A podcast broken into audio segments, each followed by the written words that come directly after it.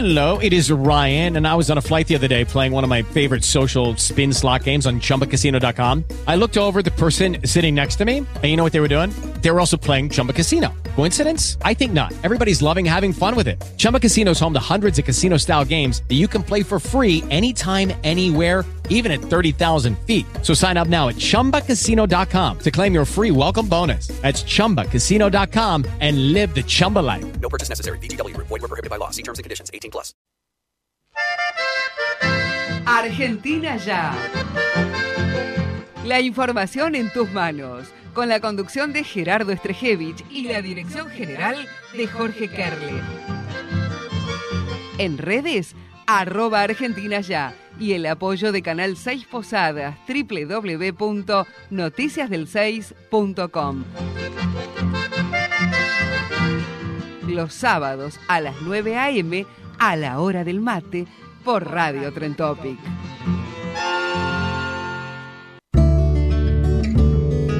Hola, hola, buen día, ¿cómo andan? ¿Todos bien? Yo también, linda jornada para gran parte de la Argentina y aquí en Buenos Aires muchos vientos, muchos vientos. Vientos de cambios también en la Argentina, eso lo veremos el año que viene. Hay vientos de cambios en Brasil, vamos a hablar de Brasil en minutos nada más. Te, te cuento antes que estamos en vivo y en directo a través de Canal 6 Posadas. También estamos saliendo, por supuesto, en Argentina ya. Ok, estamos en vivo en Facebook, que además, que además en Facebook está la ventaja de ver la tapa de los diarios de hoy, ¿eh? La tapa de los diarios de hoy. Te muestro el celular Argentina ya, la información en tus manos, porque lo tenés acá, en tus manos. Tenés todo, hasta puedes elegir el diario que querés comprar en el día de la fecha. Igual te ayudo un ratito. Algunos temas de hoy que presentan, por ejemplo, Perfil, que sale los fines de semana, Perfil, ¿eh? Eh, su versión papel. La violencia en La Plata dejó a Bernie sin apoyo en el oficialismo. Esto tiene que ver con este lamentable hecho sucedido en el partido que no llegó a terminar entre Gimnasia y Boca, quien se disputaban por supuesto, ya casi la punta del torneo argentino. Vamos rápidamente al sur, tiempos del sur, atravesar generaciones. Es la etapa principal, habla de la tecnología, etcétera, etcétera, en la gente de tiempos del sur. Diario de Cuyo habla, por supuesto, de lo que está pasando con la inflación en el interior del país. Diario Popular se dedica a la etapa a justicia por el hincha muerto, estamos hablando de lo que sucedió en La Plata, tema tristísimo. Diario La Nación de aquí de Buenos Aires, cimbronazo político y fuertes cuestionamientos a Bernie por la represión en La Plata. Vamos rápidamente a Santiago del Estero, el nuevo mapa político de Santiago desde el 31 de octubre, en la etapa principal y además una nota a Rolón, al psicólogo, palabras que ayudan en esos duelos y a, los, y a las angustias, dice Rolón. Vamos a ver qué pasa en Rosario. Hay muchas familias destrozadas e inocentes que perdieron la vida, dice el diario. Río Negro renunció una ministra y la RAM dejó otro mensaje de violencia. Lo que está pasando en Río Negro, ¿eh? realmente impresionante, que pone en juego también todo lo que hace el Ministerio de Seguridad de la Nación. Eh, vamos rápidamente a La Rioja. Judicializan el servicio de estacionamiento medido. ¿Qué tema? Acá también hay temas con eso. Atención, temas importantísimos. Diario Primera Edición de Posadas desmontas, eh, desmontan aerosillas en Salto Encantado y ejecutan nuevas obras. Ah, me diste café y quedé mejor. ¿eh? Bueno, tráfico de combustible, dice el territorio en su tapa, el trasfondo de un negocio ilegal que mueve millones. El tema del combustible en la frontera argentina es realmente, y neumático ni hablamos, ¿no? Este, sin palabra el tema neumático. Formosa, en la aduana de Clorinda eh, hallaron cuatro calaveras con rumbo a Estados Unidos. Yo sé que traía un, la gente de Paraguay traía las calaveras no, para estudios científicos. ¿Y los papeles? un poquito flojo de papeles, no pudimos justificar el por qué llevamos. La Voz del Chaco, el gobernador inauguró múltiples obras en Colonia Elisa. Y La Voz de, del Interior anticipan subas en la carne para eh, fin de mes. Bueno, así que así están las cosas, país. Vamos a hablar de Brasil eh, en un minuto nada más con eh, nuestra entrevistada. Que estoy, Cecilia está en línea. Ah, a ver, en, minutos nada más. Vamos a hablar con, con, con Cecilia. ¿Sí? A ver. De lo que está pasando en Brasil. Eh, con Lula. Estaba mirando, acá está. 48,4 fue el resultado de las elecciones a favor de Lula y 43,2 a favor de Bolsonaro. Ese es el tema que tenemos que seguir eh, muy de cerca de cómo están las elecciones. Déjame buscarte ahora, acá, para ponerte en tema. Lula, acá está la encuesta que buscaba, tendría ventaja para la segunda vuelta, según esta encuesta. Esta encuesta son de las últimas horas de Brasil, así que si continúan publicando, dice, diversas encuestas, esta, acá está la fuente, es de Folla, de Datafolla, ¿sí?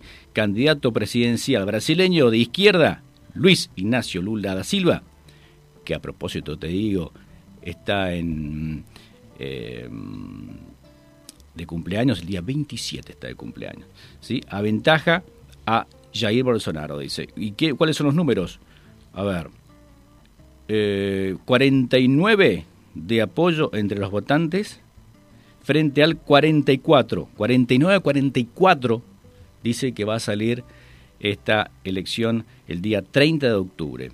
¿Sí? Elecciones se dirigen a una segunda vuelta después de que Bolsonaro, de extrema derecha, dice el diario, eh, ámbito financiero, superara las expectativas en la primera ronda del domingo, arruinando las esperanzas de Lula, que fue presidente en 2003 y 2000, entre 2010. Bien, ahí está. Bueno, vamos a hablar con Cecilia Brito, que es diputada del Parla Azul. ¿Está en línea, Cecilia? La, vemos que, que está y, y, que no está. A ver, ahí está. Hola, buen día. Hola, buen día. Ahora sí te veo. Estaba, viste, te, te, veía, pero no te veía. Te escucho perfectamente. ¿Vos me escuchás? Sí. Sí, perfectamente. Te estaba escuchando yo atentamente. bueno, viste las encuestas que está dando un número importante a Lula. Eh, pero quería hablar con vos porque estuviste en el lugar, tuviste el privilegio de estar ahí como diputada del Mercosur. Esto es como veedores, ¿no es cierto? ¿Entra todo en ese combo o fue una visita que tiene otro... Mm, eh, otro, otro nombre que yo no lo conozco, es decir, los veedores generalmente son gente del exterior que vienen a mirar cómo están las encuestas, cómo están, digamos, cómo el acto electoral, en calidad de qué estuvieron los diputados del Mercosur ahí en Brasil estos días. Bueno, muy brevemente te cuento porque es importante la pregunta. Sí. Hay distintos tipos de veedurías. Nosotros en el Parlamento del Mercosur tenemos el Observatorio de la Democracia, es ah. un organismo que fue creciendo eh, eh, al participar en todas las eh, elecciones de la región y nosotros logramos algo muy importante con Brasil que es tener un convenio suscripto con el Tribunal Superior Electoral. Es decir, tenemos una, fuimos en misión oficial y, y eso nos hace sujetarnos, por supuesto, a un reglamento, a un protocolo de veeduría, perdón, este, que que la verdad que nosotros vamos cuidando muchísimo porque esto empezó también hace muchos años y en estos últimos tiempos ha tenido un importante trabajo en las elecciones de la región. Mm, está bueno eso. Es otra categoría de observaciones también, digamos. ¿eh? Totalmente. Teníamos la misma eh, jerarquía en veeduría que la OEA, que el Centro Cartes, y eso es, este, es el fruto también de haber eh, después hay, invitados internacionales que hacen a partidos políticos, invitados que, pueden ser también eh, eh, a políticos de la región, pero que en realidad es, es muy diferente porque nosotros hemos tenido que cuidar incluso el tema de las opiniones y sujetarnos a las reuniones y a los datos y no emitir este, juicios de valor durante la veeduría, porque estamos sujetos a un reglamento, sin perjuicio de que tenemos una composición política, que somos parlamentarios, pero lógicamente hemos suscrito un convenio que nos pone en esa obligación y que al mismo tiempo también hace que el trabajo sea un trabajo creíble, un, trabajo que podemos decir por la, por la trascendencia que han tenido nuestro eh, informe preliminar, ha tenido una repercusión en todos los medios de Brasil y me parece que eso eso también jerarquiza el trabajo del Parlamento. Háblame de eso entonces, de, esta, de este informe preliminar, de la actividad de ustedes ahí en Brasil.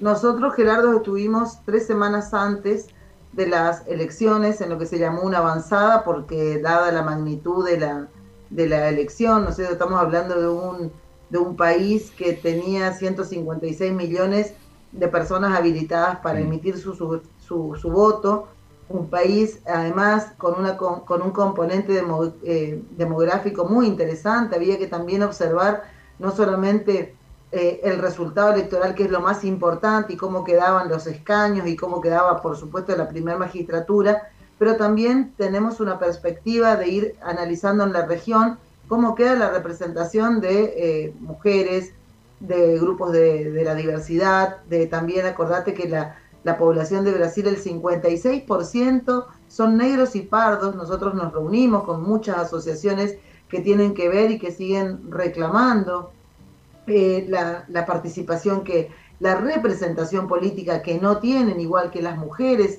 es un, y también el tema de eh, eh, mucha, mucha deuda pendiente con la discapacidad, con, que, no tiene una representación eh, real en los congresos, en las prefecturas, etcétera.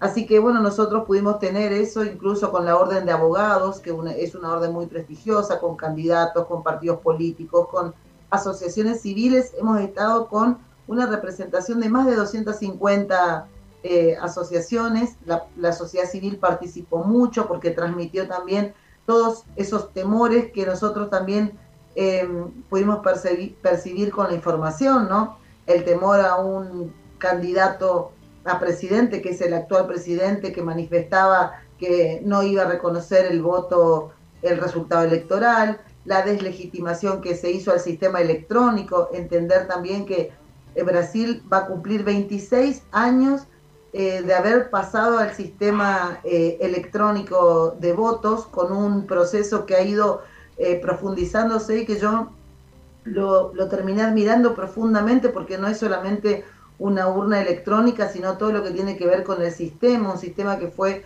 además también observado por las principales universidades que tienen que ver con lo tecnológico.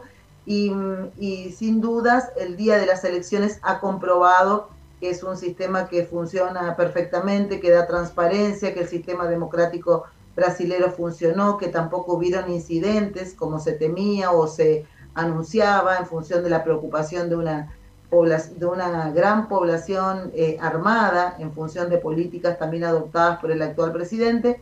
Así que todo eso tuvo que ver con un trabajo y que estuvo eh, plasmado en un informe preliminar que te lo voy a compartir, que lógicamente va a tener sus eh, detalles después de la segunda vuelta, cuando culminemos la labor. Estamos yendo en pocos días nuevamente. Es una elección que amerita un análisis en profundidad en muchas aristas, no solamente en los resultados y en los números matemáticos, sino en esa composición política que va, que va ya diseñándose. De hecho, está constituido ya el, aparato legislativo, le digo, el Congreso, la Cámara de Diputados, senadores, muchos gobernadores que ya están y que definen de alguna manera cómo va componiéndose esa estructura electoral, política en, en, el país. Mm, qué interesante ¿eh? ver de, cerca ese informe, porque además, me imagino yo, servirá como para imaginarse o agarrar cosas positivas que en el futuro se podrían implementar aquí en, en la Argentina, ¿no? Porque 26 años de este sistema electoral parece ser positivo y, y nosotros eh, parece que en el futuro vamos a avanzar a eso también, el hecho de que la tecnología nos está superando, ¿no? Absolutamente. O sea que en Colombia, Gerardo, y para, para tu audiencia también una elección presidencial, estábamos lógicamente hablando de otro componente numérico en, en, el, en la cantidad de electores. pero en una hora, 11 minutos, estaba el resultado del candidato a presidente. Eh, y en Brasil, si bien se demoró por, por las Lucky Land Casino asking people what's the weirdest place you've gotten lucky. Lucky? In line at the deli, I guess. Aha, in my dentist's office. More than once, actually. Do I have to say? Yes, you do. In the car before my kids' PTA meeting. Really? Yes. Excuse me, what's the weirdest place you've gotten lucky? I never win and tell. Well, there you have it. You can get lucky anywhere playing at LuckyLandSlots.com. Play for free right now. Are you feeling lucky? No purchase necessary. Void where prohibited by law. 18 plus. Terms and conditions apply. See website for details. Hello, it is Ryan, and I was on a flight the other day playing one of my favorite social spin slot games on ChumbaCasino.com. I looked over the person sitting next to me, and you know what they were doing? They were also playing Chumba Casino. Coincidence? I think not. Everybody's loving having fun with it. Chumba Casino is home to hundreds of casino-style games that you can play for free anytime, anywhere even at 30,000 feet. So sign up now at ChumbaCasino.com to claim your free welcome bonus. That's ChumbaCasino.com and live the Chumba life. No purchase necessary. BGW. Void were prohibited by law. See terms and conditions. 18 plus. Cuestiones también de que la gente seguía votando y en las zonas eh, más alejadas eh, los datos tardaron cuatro horas, pero fue una elección que no fue discutida por nadie el resultado electoral que emergió precisamente de esas urnas electrónicas, de un sistema biométrico que está eh, en un 70% instalado en todo Brasil.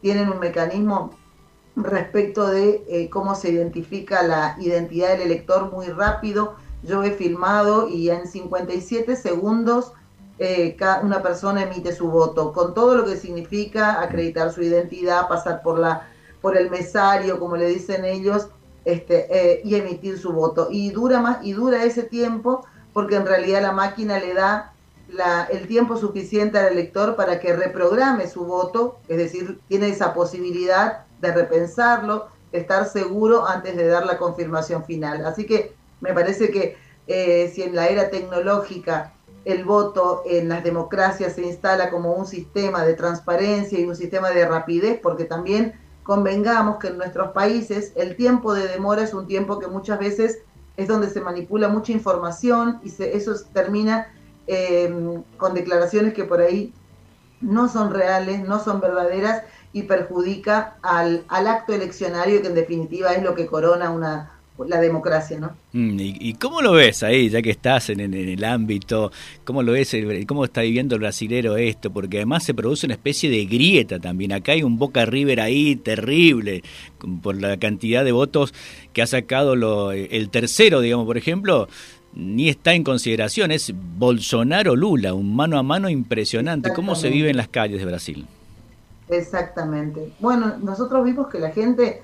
Eh, eh, lo vive eh, tranquilamente. Ustedes saben que en, la, en Brasil está prohibida todo lo que es la cartelería urbana. Mm. Nos pareció algo como raro, ¿no? Porque nosotros en nuestras ciudades tenemos inundadas de carteles y de gráfica, bueno, por una cuestión de, de, gasto. Por lo tanto, el, contacto con la gente sí. Mm. Eh, hubo también un, un 30% que eh, que, eran de indecisos, de las personas que no, y la gente trabajando. Brasil es un, gigante de, trabajo, por lo tanto, lo que, lo que uno percibe, sí, es una profunda grieta en cuanto al pensamiento ideológico y en cuanto a las posturas, ¿no es cierto? Más que discusiones en la calle o la percepción, sí, de hablar con, con, las personas.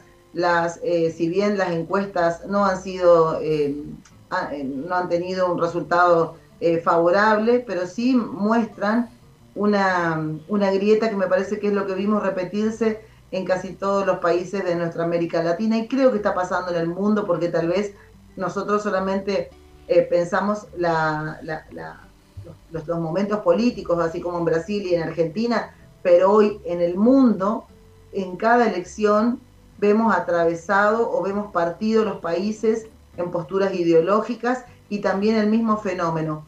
Eh, hoy leía también en los principales diarios el nivel de endeudamiento de todos los países ha, superado todos los récords, también los, eh, los porcentajes de inflación y por lo tanto me parece que esa, eso es un, denominador común en todos los países y especialmente en los países de nuestra región. Brasil, eh, paradójicamente, también muestra unos números económicos en, en, lo que tiene que ver con la macroeconomía. Insólitos, va a ser el tercer mes sin inflación, es la decimotercera economía del planeta, Gerardo. Y, ah, y, contra eso está también eh, la mayor de, el mayor porcentaje de una población que está por debajo de los niveles de la indignidad, como dicen ellos, es decir, más que la mm. de la pobreza, la indignidad. Entonces, ese mundo que se contrapone y por eso también uno analiza no como a determinado sector, que es el sector de la derecha, el sector de, de Bolsonaro, apoyan tanto los empresarios y los agronegocios, que son los que realmente hoy están teniendo buenos resultados en esa, mm. en esa macroeconomía. Y después está ese pueblo trabajador y no trabajador, porque mm. hay un porcentaje inmenso, un mundo inmenso de informalidad y de personas que no solamente están en, por debajo de los índices de la pobreza, sino también eh, por debajo de, em, de, no tener trabajo. Mm. Así que esos son los dos mundos, esos son los dos modelos, perdón, que se contraponen y mm. que van a ir a las, a las elecciones y a las urnas el 30 de octubre, ¿no? Sí, déjame traducir eso para mi amigo Gonzalo que me mira. Este, los números macros en Brasil cierran de 10 fantástico, pero con la gente afuera. una cosa es así, con la gente afuera. Por eso aquí hay una política, la Argentina dice, bueno, también que cierre, pero viste el justicialismo está gobernando ahora. Es la frase de, Máximo Kirchner que dice, y está bien, que los números están bien, pero vamos, vamos a tener la economía con la gente adentro, dice, con la gente adentro, te dice siempre, ¿no? Ese, hablando de Máximo y de la política argentina, lo que pasa en Brasil después del 30 va a tener repercusiones en Argentina si gana uno u otro? Yo pienso que sí, porque ya eh, uno ve también cómo va, ah, cómo va diseñándose la política regional y lógicamente que cuando hay una compatibilidad ideológica, que cuando hay, digamos, un, un pensamiento común de cómo se quiere un bloque, por ejemplo, en el Mercosur, va a ser más fácil. Sin dudas, eh, es muy importante, no porque lo digo yo, sino porque dicen los que entienden y también los presidentes, todos los presidentes y los grandes líderes de la región hablan de la integración, ¿no? Ahora, ¿cómo, cómo nos integramos? ¿Con qué modelo de integración? Y también yo estoy convencida que no tenemos que eh, acudir permanentemente al romanticismo de una integración que, que fue muy importante y funcionó hace décadas atrás, Hoy hay que pensar una, una integración novedosa, capaz de dar soluciones a países que, que necesitan conformar un bloque potente, ser esa real eh, quinta economía mundial, que es lo que significamos en términos de PBI eh, como Mercosur, pero necesitamos tener, lógicamente, fíjate que en, en, cuestiones como fue la pandemia, nosotros no funcionamos como un bloque de, regional, en una cuestión tan dramática como esa, ni siquiera hemos podido ser capaces de construir políticas sanitarias comunes. Entonces, me parece que menos aún económicas, porque tenemos discusiones, eh, tenemos eh, diferencias respecto de la cuestión arancelaria, entonces sí que necesitamos, sí que con un, con un presidente eh, de derecha como es Bolsonaro, nosotros no hemos podido construir una sociedad política regional no ha sido eh, factible, entonces uno piensa que con, con, Lula eso será factible en la reunión, en la, en la región, perdón. Mm, y después, posterior reunión, ¿por qué no? Reunirse con un futuro presidente de Brasil. Eh, ¿Qué lugar ocupa hoy el Parlamento de Mercosur, no solo eh, por eh, lo que está pasando con Lula, sino en el actual gobierno de, Bolsonaro? ¿Tienen esa participación eh, como tienen aquí en Argentina? ¿Ustedes pueden influir, pueden este, sacar leyes? Me refiero a esto porque hubo un presidente aquí en la Argentina que Mauricio Macri que no quería saber nada con ustedes del, del Parlamento Totalmente, pero bueno, Sabes que hace poco estuvimos reunidos con la delegación de la Unión Europea para el Mercosur y nos planteaban eso.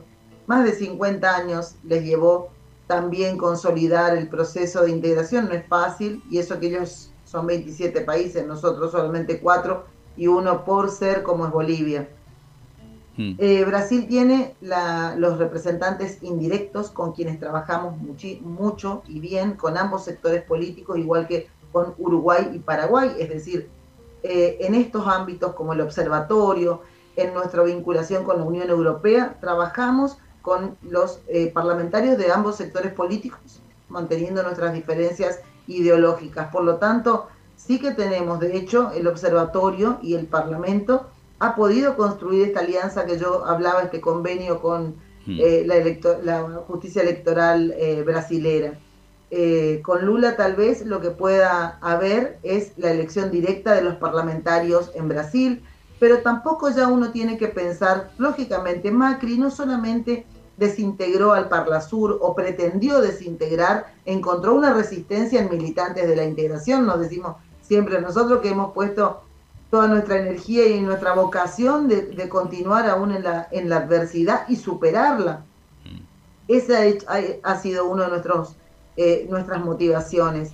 Pero mm, Macri, cuando eh, llegó Alberto Fernández, todos los organismos donde Argentina tenía eh, una, una, silla, incluso en las Naciones Unidas, estaban absolutamente desfinanciadas, una deuda increíble porque no había, es decir, Argentina no tenía con Macri vocación política de tener, de ser parte de las discusiones del mundo, al revés de lo que propiciaba, que estaba, que quería conectarse con el mundo. La única manera de estar en el mundo es estar en cada organismo internacional donde Argentina pueda tener voz, pueda tener voto, pueda llevar las problemáticas y plantear las dificultades como para poder ser parte de un mundo que yo siempre digo cada vez es más complejo y necesita alianzas estratégicas como para poder consolidarse. Ningún país solo puede hacerlo. Pero desde la retórica política, Macri instalaba como que estábamos con él en el mundo y eso no ocurrió. Ningún organismo internacional donde estaba Argentina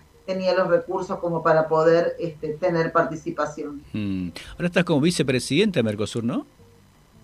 Estoy como vicepresidenta por, por Argentina eh, y estamos realmente con, trabajando en, todas las provincias, cada uno en las provincias con los representantes. El 18 vamos a estar ahí en, Buenos Aires con un foro de transporte en el Congreso de la Nación. Eh, en esto que nos parece muy importante también, articulando con Brasil y Paraguay, eh, juntar a todos los actores, de, tanto de los funcionarios como de los otros actores de otros países, en esto que nosotros pensamos, ese Mercosur bioceánico, necesitamos eh, transformar y poder tener la salida al Pacífico para conectarnos con el, gran mm. el gran polo este, hoy comercial que es el mundo asiático. Así que vamos a estar trabajando con todas eh, las áreas de transporte mm. para ver si ese corredor bioceánico del que tanto se habla puede ser una, una esperanza para, para, nuestra economía, para la economía de nuestros pueblos del Mercosur, ¿no? Que a propósito, bueno, está, le contamos a la gente en el presupuesto 2023, el corredor biosánico, es un pedido también del Norte Grande, ¿no? Con mucha participación, los 10 gobernadores del Norte Grande pidiendo lo que vos acabas de mencionar, ¿no? Totalmente, y en lo que a mí respecta voy a estar ahí también, no solamente con el reclamo, sino como para mostrar la importancia, la necesidad de que el tren Urquiza llegue. Estamos trabajando con todo el sector de, eh, del sector ferroviario, eh, ya que también eh, este corredor es multimodal, es decir, todos los, los transportes, pero sabemos que también el, el, transporte ferroviario tiene un montón de ventajas que facilitan y que ayudan para que bajar los costos y que eso tenga se traduzca en, números reales para los actores de la economía, ¿no? Qué bueno. Bueno, doctora, le agradezco mucho su participación. 18 acá, gente. 18 entonces Cecilia en Buenos Aires puse. Este, acá en el Congreso de la Nación vas a estar. Bueno, te mando un abrazo grande. Eh, bueno, cuando a la vuelta a Brasil, por ahí charlamos un ratito si, no, si tenés ganas y contarnos cómo, cómo, nos fue ahí. Y gracias por tu participación muy amable. ¿eh? Muy, muy amable. Muchas gracias y un cariño grande. Ahí estaba la doctora Cecilia Brito, que es diputada del Mercosur, vicepresidente Mercosur, mencionando justamente eh, la importancia y la participación de la Argentina en estas elecciones. Eh, este observatorio que están realizando, vamos a hacerlo muy de cerca. ¿eh? El 30 se vota en Brasil, 27 cumpleaños de Lula. Así que caipiriña, carnaval carioca, todas esas cosas ¿Tendrá? Sí, por supuesto. ¿Qué va a tener una escuela de tango? No. Eh, así que Perfecto, vamos a estar ahí con él. Pero, viste, octubre, 30 de octubre es la elección. Y después ya nos vamos a Qatar prácticamente, ¿no? ¿Viste? ¿Tomamos un avión o no? ¿Viste lo del avión? ¿Eh? Espectacular. ¿Viste lo del avión que están arreglando? Nada, nada. ¿Usted vio del avión? Nada, mire, escucha esto. No, está bueno, dale. Para la Asociación del Fútbol Argentino es un orgullo poder utilizar y tener en esta oportunidad nuestra línea de bandera aérea. Okay, round two. Name something that's not boring. A laundry? Ooh, a book club. Computer solitaire, huh? Ah, oh, sorry, we were looking for Chumba Casino. That's right. ChumbaCasino.com has over 100 casino style games. Join today and play for free for your chance to redeem some serious prizes. ChumbaCasino.com. No purchase necessary. Full prohibited by law. 18 plus terms and conditions apply. See website for details. Acompañándonos en un sueño que no comienza hoy. Para nosotros, que formamos parte de, de la Asociación del Fútbol Argentino, de la AFA, de la selección, empezó en la Copa América. Y nosotros en plena pandemia teníamos que jugar la Copa América. Y la única selección que hacía base en su país y que viajaba a Brasil, iba y venía después de cada partido. Y así nació un poco, poco de cábala, poco de amor por nuestra línea aérea. Y ahí comenzó la relación con nuestra línea de bandera. Como les decía, es un orgullo que los argentinos y argentinas puedan acompañar a nuestra selección en este avión, en este hermoso avión, que todos juntos podamos seguir soñando y construyendo este sueño que tenemos por esta Copa del Mundo que tanto ansiamos y queremos. Es un avión que es un emblema para nosotros porque es el primer avión que trajimos de fábrica ya por el 2014, eh, nuevo, cero kilómetros, y bueno, y es un símbolo de lo que es la renovación de aerolíneas, la recuperación de aerolíneas, después de la experiencia privatizada que fue muy mala, y bueno, y recuperarse de, las cenizas prácticamente. Y bueno, fue la culminación, fue traer este avión, que bueno, después fue a buscar vacunas, fue a buscar insumos a China, este, y bueno, y es parte importante de nuestra red, y ahora va a llevar los colores de la selección eh, por todo el mundo para representar al país y acompañar a la selección. Bueno, ahí estamos, ya pensando en Qatar. Qué bárbaro, todo pasa ahora por el Mundial, ¿no? Todas las actividades tienen que terminarse antes del 20 de noviembre, porque después nadie te mira, ¿eh? Están todos en el Mundial, por lo menos mientras juega Argentina, encima juega a la mañana. Acá veo en la oficina ya se están enfermando antes, ¿viste? Van presentando, se te pican, vos sabés que no puedo ir, me voy a enfermar justo ese día. un mes antes, ya están viendo de cómo organizar las guardias. Pará, pará, falta un montón todavía. sí, acá en la radio te pasa lo mismo, fantástico. No sé, no puedo no puedo estar. Es justo, eh, viste, de unos familiares que me visitan, cada uno tiene su excusa de no ir. No, ayer me fui, eh, esto que no nos escucha nadie, acá estamos en Buenos Aires, en Capital Federal, me fui al barrio chino, no sabés, la merchandising de, de Argentina ahí y los precios. Y la figurita, tres figuritas, mil pesos. No, impresionante. Así que bueno, este, ese es uno de los temas importantes que vamos a hablar seguramente apenas se acerque, eh, apenas se acerque, digamos, el tema del Mundial. Recién hablaba también eh, la diputada de Mercosur del tema trenes, ¿sí? Tema trenes, de la importancia que tiene que ver con eh, este proyecto de unir toda la Argentina con los trenes. Nosotros todos los fines de semana hablamos de los trenes, hablamos porque lo que antes decíamos, mira que va, está llegando, ¿eh? el, tema, el tren está llegando, se está haciendo, em, se ve más acá en Buenos Aires, se ve mucho más que en el interior, pero bueno, vamos paso a paso. Em, ¿Qué tiene que ver los votantes de Buenos Aires? Nada que ver, no, no. Por, la cucaracha me dicen, no, los votantes, no, no, tiene nada que ver. Este, espero que no, que estén pensando en toda la matanza, de trenes etcétera, por el tema de los votos el año que viene, es todo un tema discutible. Pero el interior necesita estar conectado por el tema trenes. Es un tema que básico para nosotros, re importante para toda la Argentina. ¿Qué está en el presupuesto 2023? El corredor bioceánico, lo que acaba de decir justamente la diputada de Mercosur y que que es importante. ¿Y por qué es importante el tren? No solo para la gente que se traslada con eh, precios eh, realmente bajísimos comparado con lo que hoy eh, vale el avión o el tren en algunos lugares, perdón, el colectivo en algunos lugares de la Argentina. El tren puede suplantar. Ahora, por ejemplo, está a un paso de salir de acá a Buenos Aires a Mar del Plata, un, un tren que dura prácticamente lo mismo que un colectivo, digamos, en, en tiempo, pero sale la cuarta parte de lo que sale hoy un pasaje de colectivo. ¿eh? Así que estar en conectado es fundamental. Es un tema, y justamente, se, entre paréntesis, 100 años ya de ferroviario de la Argentina, ¿no? Estamos en el marco de los festejos de 100 años de ferrocarril en Argentina. Ferrocarril que tuvo idas y vueltas. Funciona más en Buenos Aires, sin lugar a dudas, funciona más en Buenos Aires. Este, y cuando uno de los trenes eh, no funciona, provoca un caos terrible porque la gente tiene que tomarse colectivos para llegar a su trabajo, es, es terrible. Pero vuelvo al tema. Tema trenes en la Argentina es necesario y se siguen haciendo las obras. Es así, fantástico. El plan de modernización ferroviario que, venimos llevando adelante desde hace dos años y medio tiene que ver con la recuperación del sistema, tiene que ver con avanzar de que el desarrollo ferroviario deje de ser un plan de un gobierno, o una idea de un presidente de trenes, sino que sea una política de Estado.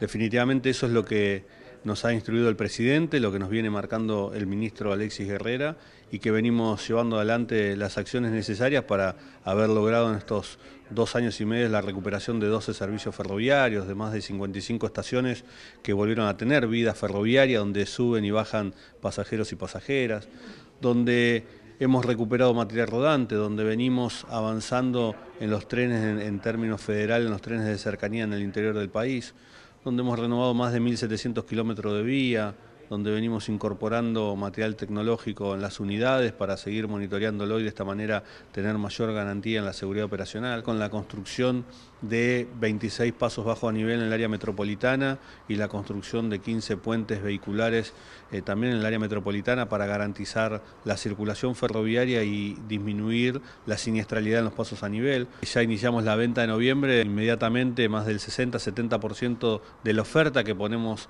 a disponibilidad eh, se agota en, la misma jornada. Pero bueno, tiene que ver también primero con, el confort que significan los trenes de larga distancia, con la calidez humana del personal a bordo, con eh, la, posibilidad de, viajar con costos accesibles. Venimos trabajando para garantizar la circulación a mayor velocidad y de esta manera reducir los tiempos. El caso de la vía Rosario, que era una vía concesionada desde los años 90, que logramos a fin del año pasado que de forma anticipada la empresa concesionaria nos devuelva la autoridad de vía y hoy estamos ya habiendo reducido dos horas el tiempo de viaje de más de ocho horas a un poquito más de seis horas. Eh, de Buenos Aires a Rosario y de esta manera también bajando los tiempos de viaje tanto a Córdoba como a Tucumán. Qué importante, qué importante realmente es el tren en la República Argentina. ¿Escucharon esos datos? Fantástico. Bueno, el tema Rosario, se está manejando con muchas ciudades importantes, capitales, y después vendría la segunda etapa, que es la que queremos centrar todos a la segunda etapa porque se trata del norte grande, se trata del norte grande y la conectividad. Yo lo dije varias veces, pero lo vuelvo a repetir, el tema de la conectividad. Que nadie quede afuera tampoco con respecto al tema transporte, donde van a entrar, según este plan grande que se quiere hacer en la Argentina, es eh, a través del transporte, que entran barcazas a través del río, que entran los eh, colectivos, que entran, por supuesto, los camiones y entran los trenes para que los productos, eh, bueno, salgan un poco más barato en la República Argentina. Porque un producto que viene de Jujuy al puerto de Buenos Aires, ya lo dije, vuelvo a repetir, viniendo en tren de carga, te sale mucho más barato. Y además del hecho de exportar, viene muy bien todo lo que es exportación a través de, trenes de carga y es otra cosa, es otra cosa eh, con respecto a lo que trasladan los camiones. Los camiones van a tener participación, sí y mucha, porque tiene que ver con los nodos electrónicos. Información de último momento. Me acaba de llegar, este sí fue publicado, atención, en em, la política online. Aparece la foto de un diputado eh, misionero que es Cacho Bárbaro, que es de la provincia de Misiones. Em, la tapa de, el diario de política online, la política online de acá de Buenos Aires, em, el título es la justicia citó a declarar a un diputado de Misiones por su cercanía con la tabacalera Mazalín. Eh, las tabacaleras pueden saber el rol de Cacho Bárbaro en la aprobación de la ley Mazalín que benefició a Phyllis Morris. Este, mm, mandé un mensaje a, a Cacho sobre este tema pero no lo pude ubicar, así que vamos a hablar con Enrique Cornejo, que es del eh, Tabaco de Salta. Enrique, ¿me escuchás? Buen día, ¿cómo andás? ¿Qué tal? Buen día, ¿cómo están ustedes? Gracias, Enrique, por, por escucharnos. Eh, desde ¿Estás en Salta ahora? Sí, sí, sí, estoy en Salta, en el interior, en el interior profundo de la provincia. Vos sabés que estaba muy interesado en hablar con vos porque estuviste aquí en Buenos Aires con toda esta movida de lo que está pasando con las siete provincias tabacaleras, muy preocupados porque yo escuché por lo menos las voces que ustedes expresaban en el Congreso de la Nación que están pasando por el peor momento de la historia. ¿Exageraron o efectivamente es así? No, la verdad que no exageramos porque hoy la, situación del productor primario de tabaco en las siete provincias que lo producen, del norte y del MEA, es una situación muy complicada. Como ustedes sabrán, el país no está atravesando un buen momento, entonces sumado a las complicaciones generales que tiene toda la economía, se suma esta cuestión de que el productor primario tiene su ingreso mayoritario en los recursos del Fondo Especial del Tabaco. ¿Y qué sucede hoy? Hay un grupo de empresas cigarreras que han concentrado ya casi el 40% de la venta de los cigarrillos. Estas empresas, a través de diferentes modalidades, no están pagando lo que se llama el impuesto interno mínimo, que es un tributo creado legislativamente en el año 2008 por un proyecto de ley de la entonces presidenta Cristina, que responde a una finalidad extrafiscal de elevar el precio de los cigarrillos a través de la imposición de un tributo alto para desalentar el consumo. Y este impuesto lo que genera es una carga directa en el precio de venta de los cigarrillos que deba ser alto. Mm. Y el Fondo Especial del Tabaco, que es lo que nosotros percibimos, se integra por el 7% de ese precio. Entonces, si hay una masa del casi 40% de los cigarrillos que tienen un precio ultra bajo, nosotros nos estamos desfinanciando fuertemente. Y hoy con los recursos que estamos recibiendo los productores primarios, no tenemos disponibilidad para poder afrontar los, gastos corrientes de nuestra explotación productiva. Mm. Este problema viene de tiempo atrás, nosotros, como ustedes saben, concurrimos a la ciudad de Buenos Aires días pasados a los fines de exteriorizar esta problemática y que los diferentes poderes del Estado tomen nota y este tema se, se resuelva. Nosotros únicamente lo, lo que pedimos es que se cumpla una ley que está vigente, una ley que no tiene ningún vicio de forma ni ningún defecto de, de sanción legislativa. Nosotros hemos visto a cigarreras que expresan versiones que son inconducentes, falaces, en donde esta ley del año 2017 habría tenido un vicio de origen, la quieren deslegitimar, y nosotros lo único que solicitamos es que esta ley se cumpla para que nosotros tengamos los recursos que nos corresponden, podamos generar empleo, que es lo que sabemos hacer, y también el Estado Nacional recaude los recursos que les corresponden, porque estas empresas no solamente nos están afectando a nosotros, que somos 23.000 agricultores cultivadores de tabaco, que generamos más de 100.000 puestos de empleo en forma directa, sin contar los indirectos, sino que también están desfinanciando al Tesoro de la Nación en una suma mayor a 50 mil millones de pesos por año, y esto no es un número que uno lo exagere, sino que estamos hablando de la comercialización de 600 millones de paquetes de cigarrillos que no están pagando el impuesto que corresponde. Mm. Entonces, el problema es complejo, afecta al conjunto de la sociedad, también esta situación está alentando el tabaquismo al aumentar la cantidad de productos de tabaco que consume la población, se está yendo en contra de la política de salud pública nacional que es imponer un precio alto para desalentar el consumo. Entonces, son muchos los factores que vemos que, que están afectando. Nosotros no tenemos nada en contra de estas empresas pymes, de capital nacional, nosotros queremos que ellas operen, que funcionen, que compitan legalmente con otras nacionales y con multinacionales. Lo que queremos es que cumplan la ley, simplemente es eso. Mm. Enrique, vos sabés que antes que salga al aire leí un título de la política online y te amplío. La justicia federal citó al diputado nacional Héctor Cacho Bárbaro, del Frente de Todos, eh, a quien se investiga por eventual lobista de la empresa Mazalín Particulares y por fomentar una serie de manifestaciones contra la tabacalera. Eh, Bárbaro estuvo con ustedes en todo momento en, ahí en... Es así, es así, mire, eh, Gerardo. El diputado nacional Bárbaro, es importante que la audiencia también lo sepa, aparte de tener ese cargo electivo, es dirigente tabacalero de Misiones y productor tabacalero de Misiones. Él está trabajando junto con las seis provincias restantes productoras. Nosotros tenemos un diálogo fluido con él y tenemos una mesa de trabajo que la integra el diputado nacional Bárbaro. Él es nuestra voz en el Congreso de la Nación y él ha materializado un proyecto de ley que hemos elaborado entre todas las provincias. Nosotros no somos ningunos lobistas de ninguna empresa, ni nacional ni multinacional. Nosotros defendemos nuestra actividad y lo que pretendemos con este proyecto de ley que se ha presentado y está para que sea tratado en la Comisión de Hacienda por parte de su presidente Heller y de los integrantes es lo siguiente.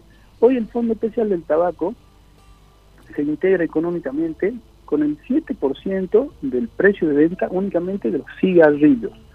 Ustedes saben que en nuestro país se consume, aparte de los cigarrillos tradicionales, se consumen los cigarros, los cigarritos, el mm. tabaco para armar cigarrillos, se produce el tabaco, se consume el tabaco en cuerda, el raspé, y ahora en el mundo están ingresando los productos de tabaco calentado.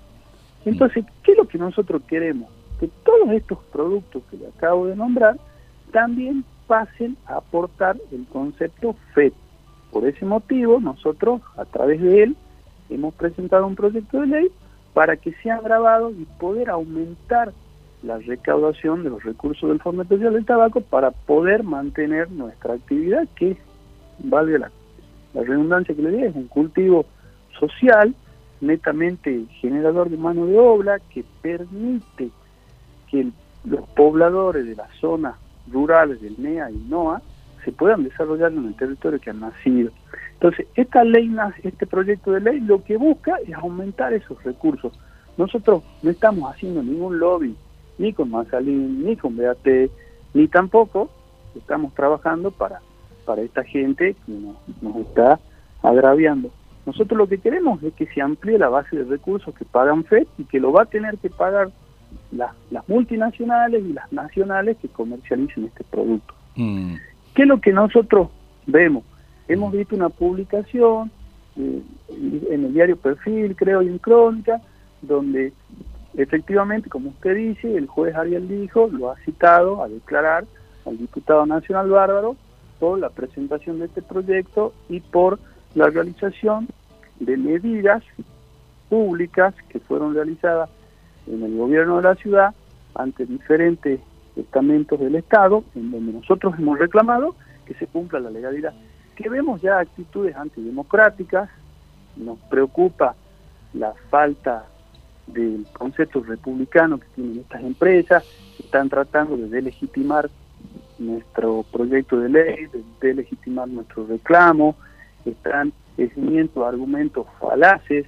Nosotros, bajo ningún punto de vista, hemos realizado las conductas que esta gente manifiesta y vemos claramente una actitud amedrentadora por parte de estas empresas cigarreras hacia el diputado nacional bárbaro y hacia quienes integramos la Federación Argentina de Productores Tabacaleros, que es una entidad de segundo grado, que lo único que hace es reclamar que se cumpla una ley y estamos trabajando para que nuestra actividad siga funcionando en la Argentina. Nosotros entendemos que el diputado nacional Bárbaro va a concurrir a la justicia y va a declarar lo que viene realizando y su trabajo es totalmente enmarcado en el marco de la ley y nosotros, los productores y las entidades de las siete provincias, respaldamos totalmente lo que Bárbaro viene realizando porque es el trabajo que venimos haciendo en conjunto. Mm, ah, ah, ¿Estuvieron ya en contacto con el diputado ustedes? ¿Estuvieron hablando? Estuvimos, estuvimos hablando con él. Mm. La verdad que a él le preocupa estas actitudes antidemocráticas, antirepublicanas de estas empresas en donde quieren censurar un reclamo legítimo de los productores, un reclamo que ha sido ejercido con total tranquilidad, ejerciendo nuestro derecho constitucional de reclamar a las autoridades, en donde nosotros hemos concurrido a la Plaza de Mayo a exteriorizar nuestro problema, hemos concurrido a la Plaza Lavalle a exteriorizar este problema al Poder Judicial, hemos sido recibidos por el secretario de Agricultura de la Nación a los fines de transmitir esta problemática. Y también vemos en el artículo periodístico de que esta empresa Sarandí, conjuntamente con la asociación que la nuclea, están solicitando de que el Congreso de la Nación, a través del juez Nico, el Congreso de la Nación informe de la jornada que realizamos el 4 de mayo en la sede del Congreso, en donde concurrimos diferentes dirigentes de las siete provincias a interiorizar este problema. La verdad que no nos tiene sin cuidado lo que esta gente pretende hacer, pero vemos claramente una actitud antirepublicana, antidemocrática, que pretende cercenar nuestro derecho de reclamar a las autoridades. Nosotros, como le decía, no tenemos nada en contra de estas empresas, lo único que pretendemos es que funcionen en la Argentina dentro del marco de la legalidad. Mm. Eso es todo. Mm me dejaste pensando y preocupado. ¿Cómo puede ser de que le pidan informes sobre una reunión que ustedes tuvieron en la Casa del Pueblo, que es el Congreso de la Nación, ¿no? Y justamente no tienen que reclamar. Entonces, escúchame, ¿cómo ven la mano acá? Eh, que me imagino que eso no puede prosperar, que la justicia pida informes una reunión de ustedes con los legítimos representantes del pueblo, ¿no? Es así, mire, es un disparate. Ya estamos acostumbrados a que estas empresas cigarrera pretendan imponernos miedo. Personalmente tuve que afrontar y sigo afrontando un proceso judicial inventado por una empresa cigarrera llamada Taves, en donde me acusó a mí de haber amenazado de muerte a dirigentes, eh, todo con testimoniales truchos. Ellos están acostumbrados a trabajar en esta línea. Es la línea de trabajo que siguen y se y coinciden todos en ese en ese lineamiento. Nosotros, mire, lo único que hicimos el 4 de mayo es, como usted dice, acudimos a la Casa del Pueblo, a una reunión pública que está toda filmada, documentada, en donde pusimos la problemática. Si eso constituye un delito en la Argentina, mire, yo ya no entiendo qué es el principio de legalidad. La verdad que es absurdo, pero aquí claramente lo que hay es un, un mensaje a la dirigencia tabacalera de que paremos en nuestro reclamo de que ellos son poderosos, de que no nos metamos contra sus intereses, y nosotros tenemos la responsabilidad de cuidar el empleo de miles y miles de, argentinos, y lo que vamos a seguir haciendo es reclamar a las autoridades que se respete la institucionalidad.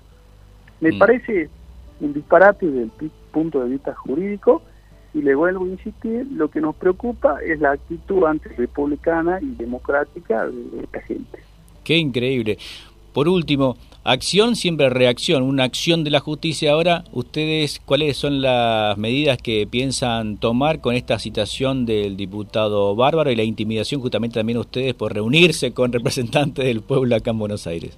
Sí, mire, la, semana pasada hemos tomado conocimiento de la, de la situación de Bárbaro, él lo comentó, después salió en los medios, y los productores aquí ya están molestos con la actitud de, este grupo empresario, los dirigentes están preocupados y estamos convocando a una reunión de nuestras entidades en los próximos días para emitir un documento público en donde repudiamos esta persecución hacia el diputado nacional bárbaro, que lo único que hace es, trabajar para mantener el empleo de miles y miles de familias. Repudiamos que este grupo empresario pretenda imponernos miedo por reclamar nuestros legítimos derechos y lo vamos a hacer público, vamos a hacer público esta medida que este grupo empresario está intentando realizar sobre los dirigentes y sobre las miles y miles de familias que representamos. Mm. Enrique Cornejo, te agradezco mucho tu tiempo, tu amabilidad de salir al aire y comentarnos esta situación. Y mm, me queda simplemente en la cabeza de pensar en los tiempos parlamentarios, si tenés algún dato con respecto a los proyectos que se están presentando, porque vos te imaginas, ya termina el año. Noviembre es fin de año para nosotros porque llega el Mundial y ahí anda a hacerle trabajar a la gente, ¿no? Sí, mire, eh, Gerardo, los tiempos parlamentarios que manejamos son los siguientes. El proyecto de ley que hemos elaborado y que ha sido materializado con el diputado nacional Bárbaro ha sido presentado días pasados ante la Comisión de Presupuesto y Hacienda, que la preside el licenciado Led Heller. Entendemos que en los próximos días tiene que haber un dictamen de comisión. Este proyecto se va a incorporar como un artículo más del presupuesto del presupuesto nacional.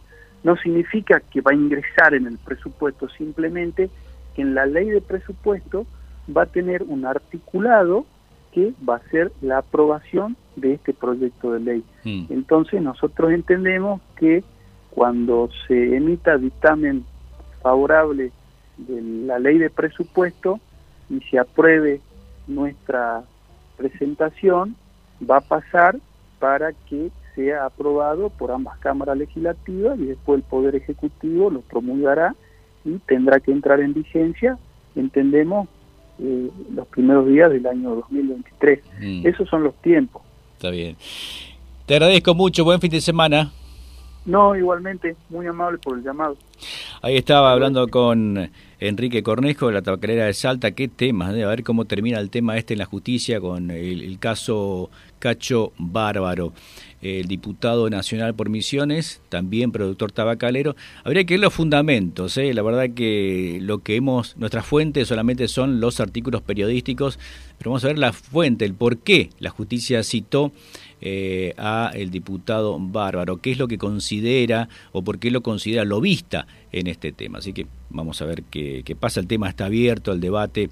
Eh, intentamos comunicarnos con, con Bárbaro, pero no, no pudimos eh, lograr. Pero bueno, ahí Cornejo habló de la defensa que van a hacer al, diputado y, y, cuál es la reacción del sector tabacalero frente a esta citación en la justicia. Nos estamos despidiendo, ¿eh? Qué bárbaro. Rapidísimo. Pases parecía cinco minutos, pero pasó de todo. Gracias, gracias por la operación técnica de mi amigo Gonzalo, espectacular.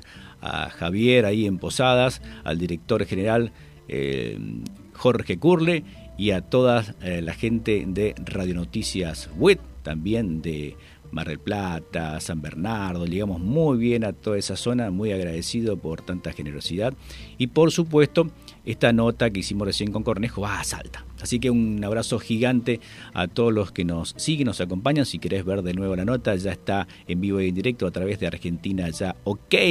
Ahí en Facebook, con la cantidad de seguidores que tenemos, la gente se sigue sumando a Argentina Ya. Eso es muy bueno. ¿eh? También en Instagram, durante toda la semana, estas notas las vas a poder ver también en noticiasdel6.com, también en Argentina Ya OK, argentinaya.com.ar, cuando se transcriban cada una de las notas. Así que paciencia hay tiempo para todo. Y nosotros nos estamos despidiendo. Nos estamos yendo despacito por el medio, matecito, chipita para algunos acá. No el sándwich grande que está comiendo Gonzalo, eso no viene bien. Pero este, los que vienen ahora, como siempre, la producción espectacular. Más de 50 personas ya están en los estudios de Radio Trentopic produciendo el, uno de los mejores programas que tiene radio. Como siempre, mucho mejor que nosotros. Nos vemos en 7 días. Chao, chao.